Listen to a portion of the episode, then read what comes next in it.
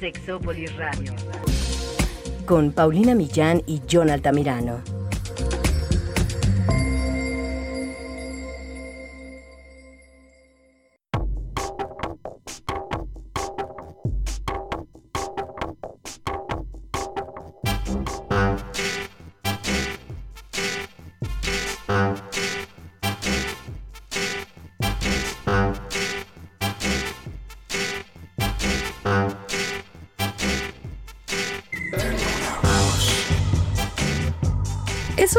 Importante el sexo? ¿O qué tan importante es el sexo en una relación de pareja? Cuando a mí me hacen esa pregunta, siempre me quedo pensando por qué me la hacen. Y casi siempre tiene que ver con que esas personas están pasando por momentos pues difíciles en su relación en pareja, que ya no hay relaciones sexuales, que no hay acercamientos y muchas razones que hacen que uno se pregunte si realmente las relaciones sexuales son importantes, si mi relación de pareja tendría que seguir cuando ya no existe sexo o si tengo que valorar otras cosas. En fin, hay muchas preguntas al respecto, por eso vamos a hablar el día de hoy. Quédense, esto Sexópolis se va a poner muy bueno.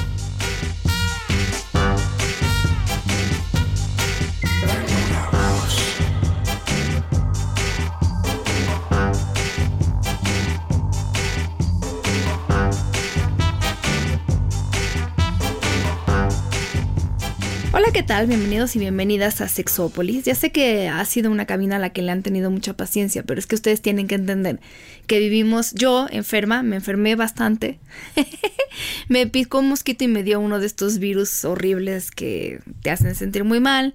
Y luego estábamos con múltiples ocupaciones, un poco Jonathan, pero mucho yo, porque fue el Congreso Mundial de Sexología. Pero ya extrañaba yo, o sea, no ustedes no me lo crean, pero yo lo extraño. Sí, yo No también. solo ustedes nos extrañan, nosotros nos extrañamos.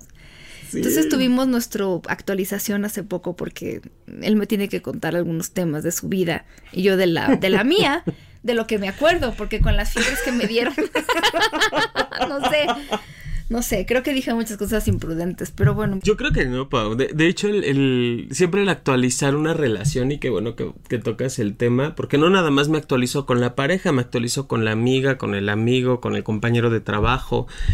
Esta parte de la actualización pero puta, sí es nos elemental. extrañamos, ¿no? Y fíjate Sí. que afortunadamente en el Congreso Mundial de Sexología ya les platicaremos qué cosas se hablaron ahí, qué cosas hablamos nosotros, pero encontré también personas que me dijeron que escuchan Sexópolis, entonces Sí. eso me hace muy feliz. Sí. Y algunas otras personas con temas muy interesantes que esperemos que, pues que vengan a platicarnos, porque, porque la verdad es que eh, sí, es una buena actualización y también es escuchar el trabajo que están haciendo otras personas al respecto. Yo me quedé impactada por dos o tres eh, conferencias e investigaciones, entonces ya estaremos hablando de eso, pero este es un tema del cual yo les puse algo en Instagram y algo en Twitter, porque a mí me invitaron a escribir un artículo en una, eh, ah, bueno, Romina Sacre, que es una bloguera, influencer interesante, además de guapa, la verdad, pero me invitó a, platicar un poco sobre, sobre la sexualidad y un tema que a nosotros nos parece interesante hablar era esto de si la del sexo es importante en las relaciones. Yo les decía, incluso así empecé un poco el artículo contándoles que como sexóloga a veces obviamente las preguntas que me hace la gente me resultan interesantes, pero también a veces más que la pregunta o además de la pregunta, lo que me parece interesante es la persona que me hace la pregunta. Y me ha pasado ya en mi experiencia, y algunas veces se lo he contado, que cuando me preguntan, oye, ¿qué tan importante es el sexo en las relaciones sexuales? Siempre me pregunto qué hay detrás de la pregunta, en esa redundancia, porque a veces pasa que son personas que están teniendo, como decía al principio, pues algunas situaciones en pareja, a lo mejor ya ha dejado el sexo de ser importante o ya no tienen relaciones sexuales desde hace tiempo. Y entonces me parece que en algunos casos, y así ha sido, no en todos, claro, pero en algunos, que están como mm, sopesando eh, a lo mejor si vale la pena seguir en la relación de pareja a pesar de que no haya sexo, pero también y muchas veces, como cuento en el artículo, creo que muchas personas están solo queriendo ser escuchadas y que alguien les diga, mira, no estás loco o no estás loca por querer que tu relación de pareja también tenga sexo. O incluso me parece que algunas personas se sienten mal o un poco inútiles o a lo mejor egoístas porque así les han hecho sentir también de alguna manera en cuanto a la cuestión social, cuando dicen yo no estoy satisfecha con, con, el sexo que hay en mi relación de pareja y me gustaría que hubiera más o menos o mejor o lo que sea. Y entonces sienten que si piden eso es muy egoísta. Yo en el artículo hablaba incluso y específicamente de las mujeres, porque a las mujeres nos han dicho, bueno, tú tienes que encontrar desde el modo más tradicional un hombre responsable, buen proveedor, mm. agradable, buen padre. Y entonces cuando encontramos eso nos dicen, siéntete muy contenta lograste lo que lograste el gran trofeo, porque también a veces a nosotros nos enseñan a ver a los hombres como trofeos, desde luego, ¿no? Va de los dos lados. Y entonces, mm, cuando una mujer dice, bueno, tengo todo eso, pero no tengo sexo y por eso soy infeliz, a lo mejor piensa que la van a tildar de malagradecida. Yo ahí en el artículo cuento de una vez que estuve en un programa de tele donde una señora decía, es que mi marido me lo da todo, es responsable, amable, buen proveedor, es lindo, es agradable, me lleva flores todos los días. Bueno, no, los viernes. me da todo menos sexo, eso no me lo da, de eso no hay, pero todo, sí. Y entonces le decíamos, que, unos colegas que estaban ahí yo, pues realmente y respetuosamente diferimos en que no te da todo, no hay todo en la relación. Claro. No es que el sexo lo sea todo, pero no puede haber un todo si no hay una buena relación. Entonces ella se sentía angustiada y por eso lo decía, al final de cuentas, si ella estuviera bien con eso, no estaría externando la preocupación, porque además el programa se trataba sobre eso. Entonces, ella sentía en esta necesidad como de que una de dos, que le dijéramos, no, no se preocupe, este, usted está bien en ignorar su insatisfacción sexual, agradezca que tiene un hombre bueno y aguántese. O que alguien le dijera, oye, no está mal que te sientas mal, porque en tu relación se han vuelto buenos amigos y a lo mejor compañeros y hacen muy buen equipo como papá y mamá, pero no tienen todo. Y miren, algo que es importante decir también es que la insatisfacción sexual en las parejas no es tan poco común. O sea, yo, yo no sé qué piensan algunas personas sobre, bueno, pues es que si ya encontré una persona que me ama y, con quien me entiendo, y además, déjeme decirle, esa es la parte triste del asunto, ¿no? Eh, porque tú puedes decir, no, es que ya encontré una persona que, con quien hago muy buen equipo y en todo lo demás, todo lo que tenemos en la pareja, en todos los aspectos, o casi todos, estamos en la misma línea y nos entendemos muy bien, pero eso no garantiza que el sexo sea bueno. Y, y de repente también eso mm, es un poco decepcionante porque, de nuevo, es como nos lo pintan en los medios de comunicación y en los libros y, y también como nosotros lo esperamos. Si encontramos a alguien que nos entiende en esto, en esto, en esto y que, con quien nos reímos y la pasamos bien, entonces el sexo tiene que ser maravilloso y, y siempre va a ser así porque además de todo me gusta la persona. La verdad es que no. La verdad es que no. O también la idea de que entonces si yo siempre me conservo delgado o delgada y hermoso y, juvenil, entonces siempre, no importa que pasen los años, vamos a estar siempre muy cachondos, eh, calientes el uno por el otro, tampoco. La verdad es que el sexo se cuece aparte, es una categoría diferente, entonces no siempre depende de la muy buena relación de pareja. Que eso es lo que creo que también a muchas personas les hace ruido cuando se trata de decidir si se quedan o no en una relación en la que no hay sexo. Pero por eso les decía, es muy común. Algo que, que yo les podría contar sobre cifras tiene que ver con lo que escribe Seth Stephens Davidovitz en su libro Todo el mundo miente, que nosotros hicimos un programa especial que se llama todo el mundo miente. Y esto fue antes de que tradujeran el libro al español. El libro ya está disponible en español. Y él, digo, ya para ahorita que salió, pues ya las cifras no son tan actuales, pero siguen siendo muy interesantes porque no son viejas para nada. Y él habla mucho de las cifras que hacen las, o sea, que las personas, mm, digamos, las cifras que demuestran la realidad de lo que las personas buscan en línea cuando tienen dudas sobre un tema, específicamente Google eh, y otros buscadores, pero Google es, es relevante. Y entonces él dice, analizando los temas que investiga la gente en Google, las principales frases que se buscan sobre el tema de las relaciones son matrimonio sin sexo y relación sin sexo, con más de 24.500 búsquedas conjuntas al mes. Quiere decir que muchas de estas personas, a lo mejor, digo, como él dice, no, no siempre se sabe qué hay detrás de ese computador o del ordenador, eh, de la persona que está haciendo esta búsqueda, pero a lo mejor esas personas que están buscando eso es porque lo están viviendo y quieren algún tipo de consejo o a lo mejor encontrar a otras personas que estén pasando por lo mismo, algún artículo que les, que les pueda servir. Entonces, matrimonio sin sexo y relación sin sexo son, son búsquedas populares. Entonces, eso es una cifra. Otro, otro estudio de la Universidad de Montreal encontró que una de las cuatro razones principales por que las parejas van a terapia son por cuestiones de tipo sexual. Obviamente la comunicación, yo me acuerdo de haber leído este estudio, bueno, sí es, es relevante, pero muchas de estas parejas van a consulta porque algo está pasando en su vida sexual y estamos hablando de un porcentaje de parejas que sí van a terapia. Vamos a considerar también la cantidad de problemas si ya incluimos a todos aquellos que no van a terapia, porque esto nada más, digamos, se hizo esta investigación con parejas que van a terapia. Y además encontró que estos problemas se agravan, por lo menos este de tipo sexual, entre más tiempo tiene una pareja. Entonces se vuelve complicado.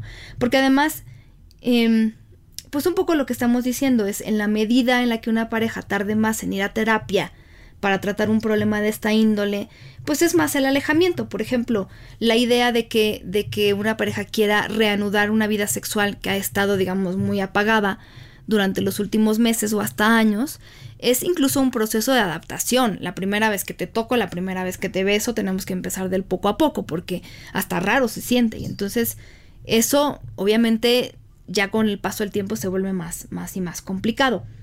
Otra cifra que también me parece interesante es de un centro de investigación que se llama Pew Research Center, que saca cifras interesantes porque además siempre se pone a entrevistar a personas a veces de muchos países y hace unas comparaciones, pero bueno, en uno de los estudios que tienen, porque también tienen, tienen cifras de todo, pero de sexualidad, también decía que el 61% de las personas adultas que entrevistaron opina que una buena satisfacción sexual y una buena vida sexual son muy importantes, calificado así, muy importantes para que una pareja tenga éxito o para que una relación sexual, para que una relación de pareja sea exitosa. Entonces ahí están también las cifras, la insatisfacción sexual tampoco es tan rara. Lo que pasa es que no todas las personas se atreven a hablarlo porque es el gran tabú y sobre todo en una pareja en donde ya se han cumplido todos estos eh, hitos, ¿no? que se consideran importantes, que si casarse, que si tener hijos, incluso cuando ya hablamos de personas que están pues ya pasando a lo mejor los 55, los 60 y que entonces empiezan ya porque no obviamente esa etapa de la vida es muy buena, pero socialmente hablando, algunas de estas personas por estadística ya a lo mejor tienen hijos que están más grandes o hijas y algunos también si los tuvieron pues ya están nietos y entonces ya se ve mal que los abuelitos y las abuelitas este, de los 70 y los 80 sigan pensando en sexo y entonces está mal que yo que tengo 75 quiero seguir teniendo una vida sexual, porque entonces ¿con quién hablo de esto? Si a los 25 me daba pena, pues a los 75 me da más pena de lo que vayan a pensar de mí. Entonces, como ven, y les decíamos al principio, es una serie de factores y elementos que entran ahí en juego que son bien complicados. Es que en, este punto, Paul, es la, a ver, qué es para mí las relaciones sexuales, ¿no? Porque también ese es un punto muy importante. Y obviamente si no me afecta, si así tenga una relación sexual al año o cada 10 años, no sé, si yo no lo vivo afectado, no va a haber problema.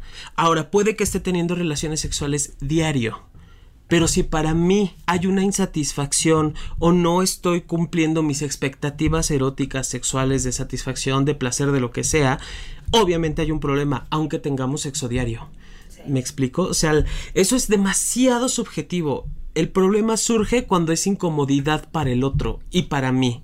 Si, si, la otra persona dice o menciona algo con respecto a me hace falta, no estoy satisfecho, quiero más, o que ni siquiera lo expresa, que eso es lo peor a veces, sino yo, yo pienso nada más, todo queda en mí pensando en es que estaría padre por lo menos dos veces a la semana. Digo, así las tengas cinco o seis veces al mes, va a ser insatisfactorio. O sea, no depende tanto del, número de veces, sino de la, de la satisfacción real que vive en la relación sexual. Sí, parafraseando a Oprah, porque alguna vez la oí escuchar hablar de un tema al respecto, eh, de que le preguntaban si algo era importante. Ella decía, pues importa cuando importa. Claro. Y a, mí me parece una muy buena explicación porque lo que tú dices es cierto. Hay personas que no tienen relaciones sexuales, personas asexuales, personas que tienen relaciones sexuales una vez al año y son felices, una vez al mes y son felices, una vez, ¿no? Y que a lo mejor para otras personas, algunas personas, eso sería muy poco. Pero no hay mayor conflicto. El problema es cuando hay conflicto, cuando esto genera un conflicto porque para ti importa y esa necesidad no está siendo satisfecha. Por ahí decían, bueno, ¿Cómo llega a ser una pareja de repente a, no tener relaciones sexuales? Es que eh, ¿Y en qué momento, por ejemplo, podría no importar? No importa si las dos personas son asexuales, si las dos personas tienen deseo bajo, si hay a lo mejor alguna enfermedad, por ejemplo. Si te da dengue y por eso no puedes tener relaciones sexuales y es momentáneo, a lo mejor yo te cuido y entonces sé que es temporal. O a lo mejor si es más permanente o va a cambiar nuestra relación porque hay alguna discapacidad o, alguna enfermedad que va a cambiar la relación, no necesariamente para no sexo, pero diferente. Entonces tendremos que a lo mejor evaluar, pero generalmente las personas pueden adaptarse. Eh, o para, para quienes el sexo realmente no importa, o sea, si está, está, pero cuando las dos personas están de acuerdo. Pero si ya hay una interrogante en nosotros, yo les diría, pongan, pongan el dedo sobre el renglón, porque la verdad, y tú no me dejarás mentir, es que muchas parejas que llegan a terapia no van cuando el sexo empieza a faltar, poquito.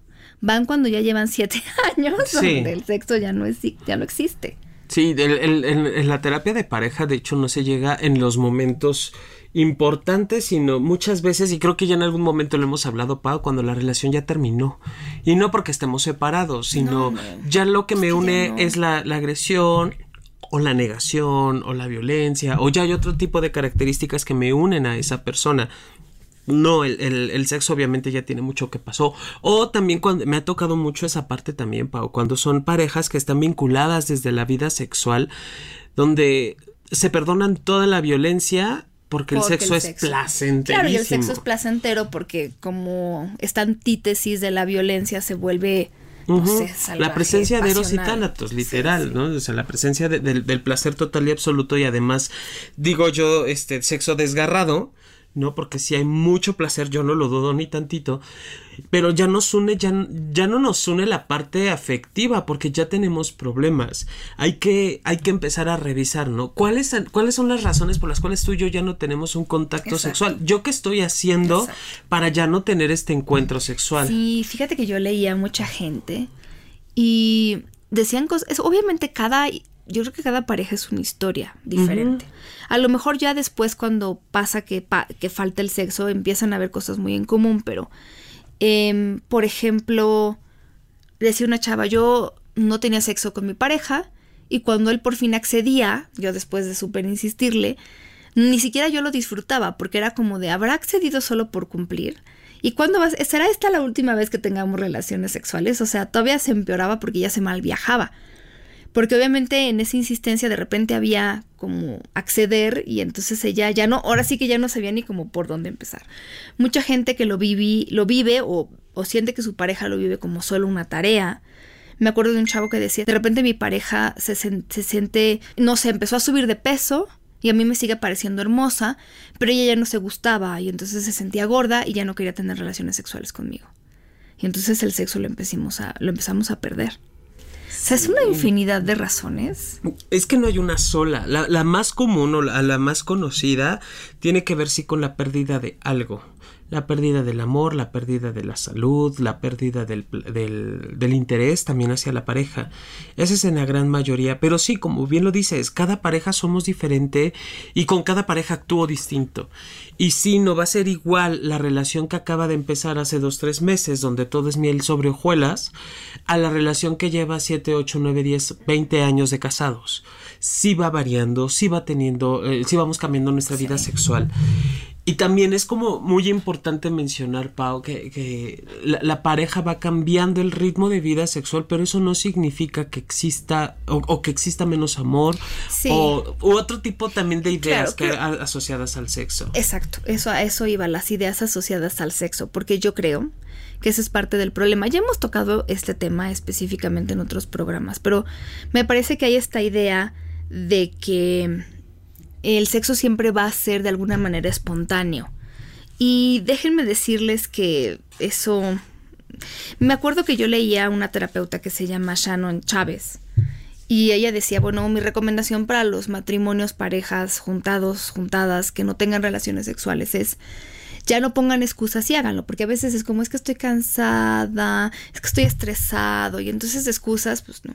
Pero era como en qué momento tú vas a llevarte a ti mismo a permitirte tener esta relación sexual. Acuérdense de lo que decía Esther Perel. Es un, las relaciones sexuales es un lugar dentro de ti mismo o dentro de ti misma al que vas con otra persona.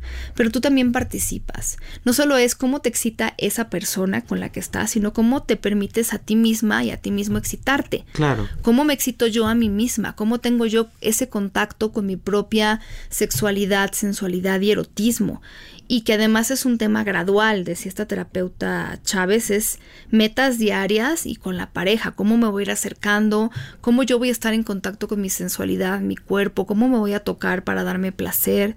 Y ella decía, ya sabemos que el deseo es más responsivo que espontáneo.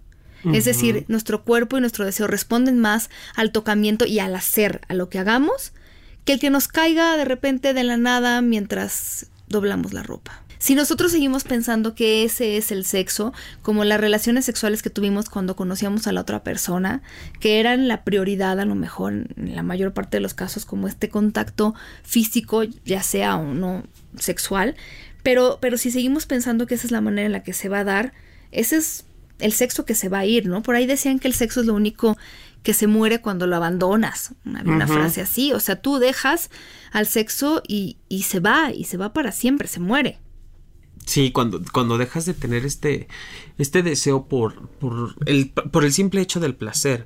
Ahora, hay un, a, mí me ha tocado, no sé eh, si lo has vivido tú, son pocas las personas que se acercan cuando dicen, es que soy yo el que ya no funciona o soy yo la que no quiere. que sí hay como esta parte de la conciencia. También está la absurda idea de que debemos de, de que sexo, una relación sexual completa, quiero entrecomillar, pues implica la penetración a mí lo que me ha tocado vivir en el consultorio cuando las parejas trabajan este tema es de, eh, pues si no tienes, si tú quieres corresponder en esto de la, del, que para que no se acabe, si tú quieres corresponder pero no te excitas, pues está padre, qué bueno, no, te, no, es, no es obligatoria la excitación. Si tu pareja está excitada y te pide tener contacto sexual, pues ayúdala. Como pues tocándola, acariciándola, masturbándola, con sexo oral, aunque tú no te excites. Es como literal echarle una mano, ¿no? Ayudarle a la, a la pareja para que pueda seguir viviendo su sexualidad, porque la pareja quiere seguir teniendo esa sexualidad. Yo no lo deseo ahora. Bueno, yo puedo ayudar desde esta parte, desde esta muchos postura. tipos de relaciones sexuales. Por supuesto. Desde el solo besar y tocar, con ropa, sin ropa, sexo oral, o solo yo te toco y tú no me tocas a mí. Porque además, lo que falta en muchas parejas cuando no hay sexo, más bien lo que se extraña es el tipo de comunicación íntima que se tiene en el sexo. Eh, el estar con esa persona y que me vea como un ser sexual y que me vea con erotismo y deseo, más allá de la penetración y de cuántos orgasmos tuve, es esta cercanía. Y entonces yo lo que he visto de repente es que hay parejas que como no pueden tener esta relación sexual completa, entre comillas, como tú decías, entonces mejor para qué me acerco. Sí, y ese es un gran error. Sí, al final digo, mi experiencia en terapia de pareja ha sido de esta semana yo no quise o no quería yo, pero le ayudé, le eché la mano a mi pareja y terminé tan excitado o tan excitada que terminé teniendo sexo. Exacto. O sea, eso pasa mucho. Claro, porque ya hay una, quiero entrecomillar, prohibición y una intención esto que decíamos, es responsivo el deseo sexual. Por supuesto. No, ahí hay una intención y es buscarla. Sé que es de lo menos romántico y no es lo que les cuentan en las películas, pero esa es la vida real. Y es mucho más caro el dejar que eso solo sea lo que es, o sea, dejarlo a su suerte y ver cómo se acaba. Y entonces ya cuando queramos hacer algo, si es que queremos hacer algo al respecto, ya es muy tarde. Y esto que dices a mí me parece importante, porque algo que yo también trataba como de embarrada en el artículo es, eh, sí son pocas las personas que también quieren cooperar desde el yo no quiero sexo. Y, y lo explico así. Muchas personas, si en esta relación de pareja yo no quiero sexo, y tú si quieres, Jonathan, yo soy la que voy a decir, yo no tengo problema en eso, porque el que quiere sexo es Jonathan. Entonces yo no tengo problema, porque yo no quiero, yo así estoy bien.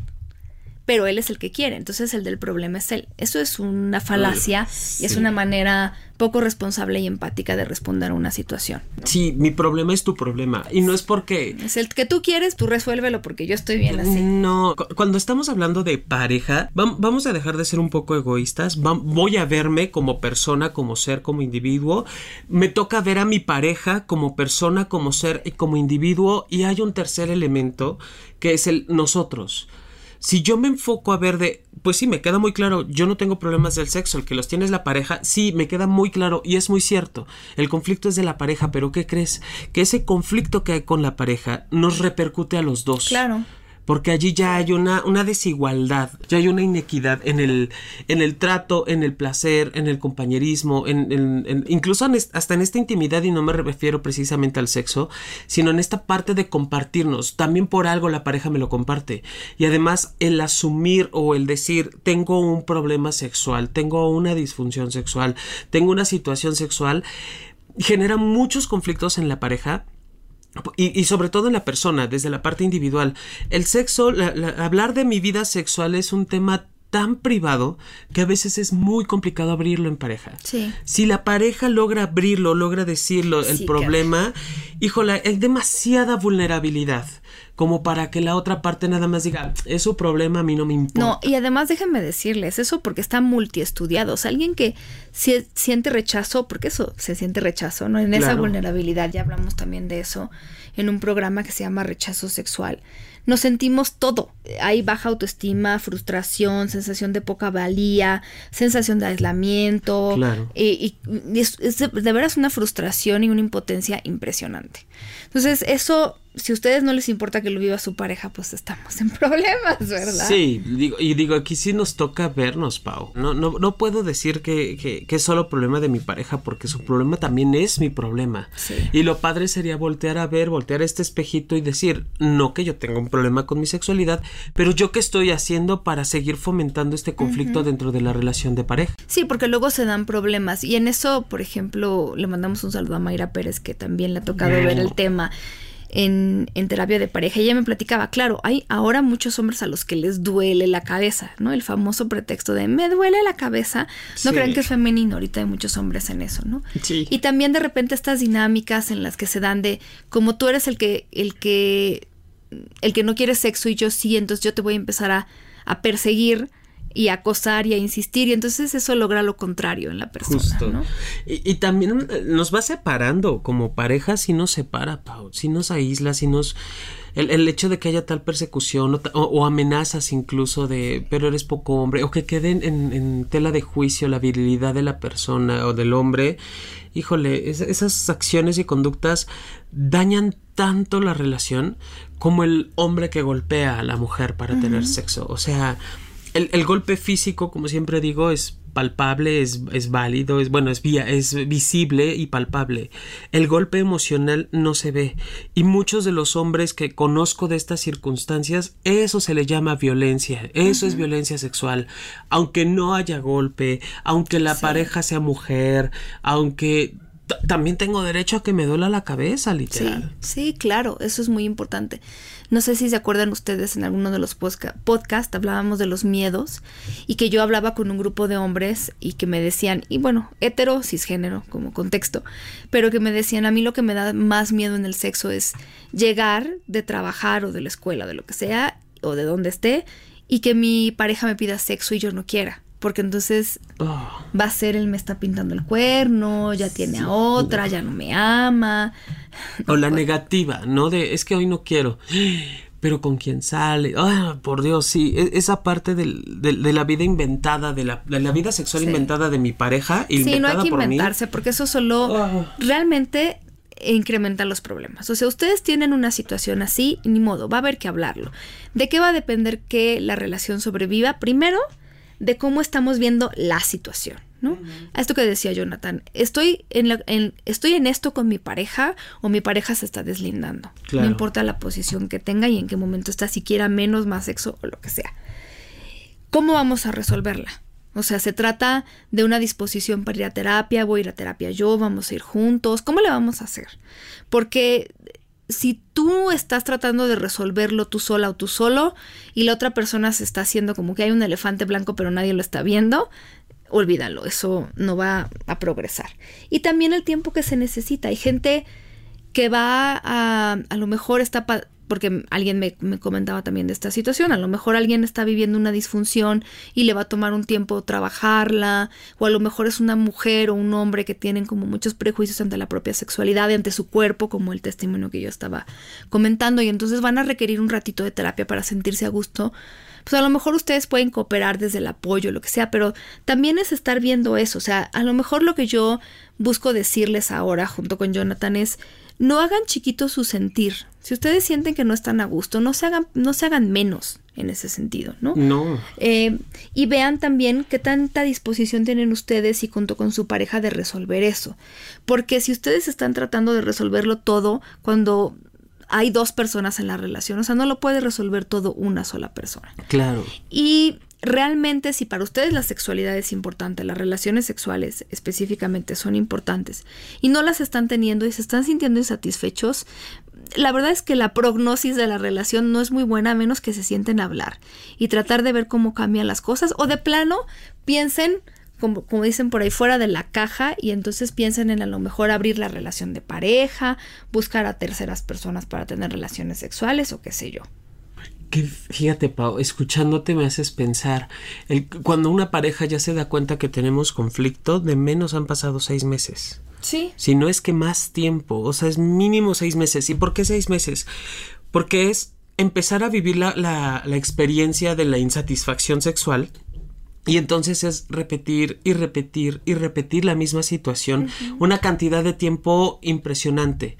Cuando ya de verdad caigo en cuenta, si me pongo a hacer análisis de mi vida sexual que, está siendo insatisfactoria, no estoy hablando de la última vez que tuvimos sexo.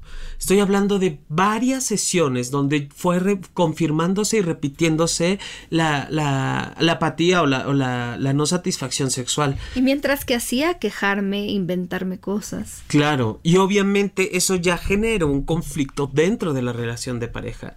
Ahora súmale, que le vamos a decir, bueno, lo, lo voy a solucionar yo échale otros seis meses, porque tampoco a la primera buscas el apoyo terapéutico. ¿A qué voy con esto? De verdad, muchas relaciones de pareja se pueden salvar, muchísimas, si, el problema es una, situación de, desacomodo eh, eh, sexual, se pueden solucionar si busco al terapeuta eh, adecuado, si busco la atención adecuada, si de verdad mi intención es ayudarme, hay infinidad de posibilidades y opciones. Hay quienes van desde la parte alternativa y digo, está bien, la cuestión es qué voy a hacer, qué vas a hacer, qué vamos a hacer, porque el, trabajo es en equipo, es, es como los famosos equipos de fútbol, ¿no? Son 12, bueno, 11 jugadores y el portero, 11 o 10, bueno, los jugadores que sean. pero todos tienen una posición dentro del, del, estadio, dentro del, del, partido. Cada uno tiene una posición y otro no puede jugar lo que no le toca. Pero todos forman parte para lograr un mismo objetivo. Es lo mismo en la relación de pareja. Yo voy a hacer cosas que mi pareja no va a hacer, mi pareja va a hacer cosas que yo no voy a hacer y los dos hacemos cosas para complementarnos. No dejamos de ser equipo. No, y les voy a decir algo muy, muy feo también, que a lo mejor suena de verdad feo. Por ahí dicen pelle, pero también se los voy a decir. Y si ustedes deciden quedarse en una relación en la que la otra persona no quiere trabajar por mejorarla o en la que ustedes no quieren hablar con la pareja sobre cómo se sienten con la frustración sexual, asuman la responsabilidad que les toca, porque entonces están decidiendo quedarse en una relación en la que pues así van a ser las cosas. Claro, donde no voy a, no voy a dar más paso que esto. Exactamente, exactamente, sí. Entonces ahí es donde un poco yo les decía, no quiero eh, validarle, o sea, a veces siento que cuando me preguntan qué tan importante es el sexo en una relación, que yo les vaya a decir, no, no es tan importante, no te preocupes. Es horrible que les diga, pero sí hay que preocuparse. Si ustedes se están sintiendo mal, hay que buscar qué está pasando. Y uno de los primeros síntomas de que es más complicado que solo la falta de sexo o la insatisfacción sexual es que ustedes busquen hablar con su pareja y su pareja no quiera, no quiera hablar o no quiera eh, a ver, validar lo que ustedes están sintiendo, ¿no? Desde ahí ya no estamos en buenas manos. Esa es la parte más... Pero esa es su tarea. Si ustedes tienen problemas, busquen ayuda. Hay, hay gente que me ha escrito últimamente preguntándome dónde puede tener terapia al respecto. Yo con mucho gusto les mando las, los teléfonos de Jonathan que están aquí en la Ciudad de México. Me han hablado de otros estados también en eso. Entonces, si ustedes quieren eso, nos pueden escribir o nos pueden seguir en Twitter como arroba sexólogo-yaco y arroba sexpaumillán o en Instagram como arroba sexpaulinamillán. Ahí está el link del... En, en la biografía está el link del artículo. Espero que se vuelva a dar una colaboración interesante. Yo creo que sí, tengo muchos temas de los cuales quiero hablar. No, bueno, Paulina, llevamos 12 años con muchos temas interesantes Hay muchos de los temas cuales que hablar. Sí, está padrísimo. Pero mientras tanto, gracias por la paciencia de habernos esperado y les mandamos muchos besos. Se porten mal y se cuiden bien. Y hasta la próxima. Sexópolis Radio. Síguenos en Twitter, arroba sexpaumillán, arroba sexólogo-yaco.